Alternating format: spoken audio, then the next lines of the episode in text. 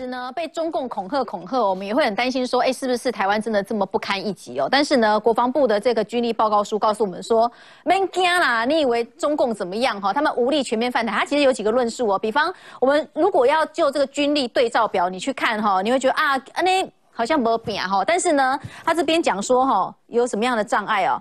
他们没有具备完全犯台的这个作战能力，包括我们呃。台海的天然的地理环境嘛，还有他们的登陆载具不足哦，后勤能力也都不够。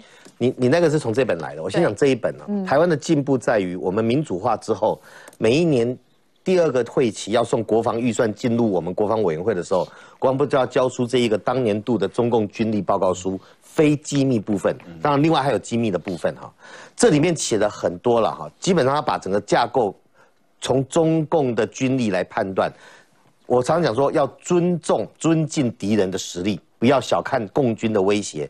那他在这几年，他们的直通电军、电站干扰，还有海空军，确实提升很多。甚至于他的直通电脉冲，有可能第一时间会瘫痪到我们部分的战力。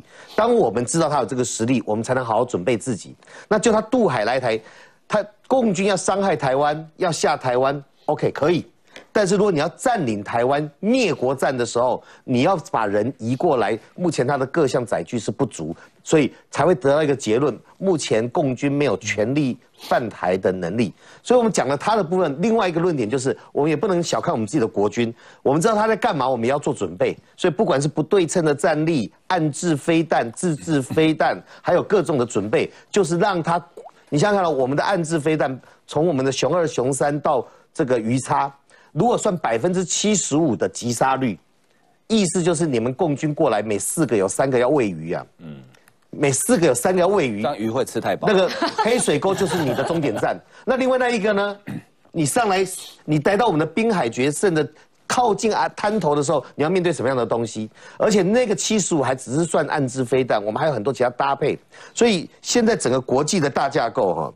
是重组，我们常讲，大家要记得，二零二零是一个大改变的年代，后疫情、后全球化时时代，它重组的有经贸产业，重组的地缘政治，重组了安全体系，也重组了工卫防疫，而重组里面伙伴最重要的价值、能力跟可靠。所以，当台湾证明我在民主自由的价值，证明了我的能力，五 G、IT、台积电，证明了我的可靠之后，当我们把一些贸易障碍拿掉。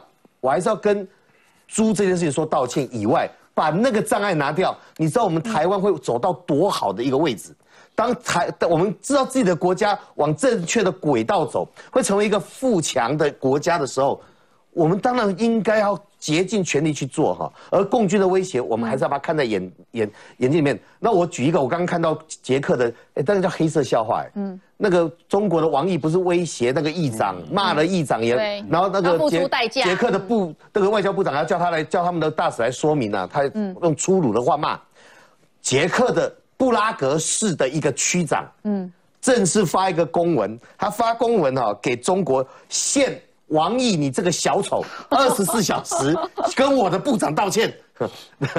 我我是觉得，当他发出个函的时候，你就会会心一笑，就是他其实告诉你一件事情：中国，你不要以为大家都要听你的，你的不对，我们看得清清楚楚。所以布拉格这个区长，欢迎有空来台湾走一走。嘿，好，我请我请教，呃，呃，我补充一点就好，就是今年我们国防部所提出来这个中共这军力报告书啊，跟往年比起来啊，嗯。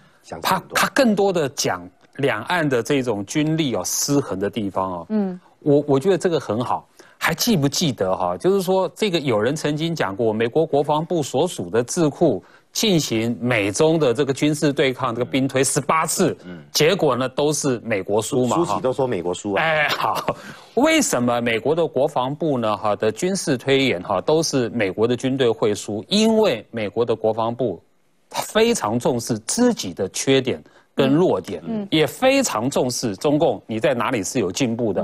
那我觉得我们今年的这个国防好，看到弱点我们就可以补强了。是的，就是说他会看到以前都会虚胖，是 以前就会把自己吹的好像哦我们很安全。以前都是叶问一个可以打十个，对。所以今年有个非常好的地方，就他提出了哈，就是说按照这个中共现在的这种这种坚贞能力哈，它其实是可以瘫痪我们台湾的国防战力的哈。就是说中共现在已经用陆海空还有太空的这种侦察力量哈，卫星的侦察力量哈，可以来来完整的来窥探我们国军的这个准备跟军事的这种动态。嗯，我觉得这是一个非常重要的警告，也是我们未来建军哈要调整的方向，我们要防卫的一个重点。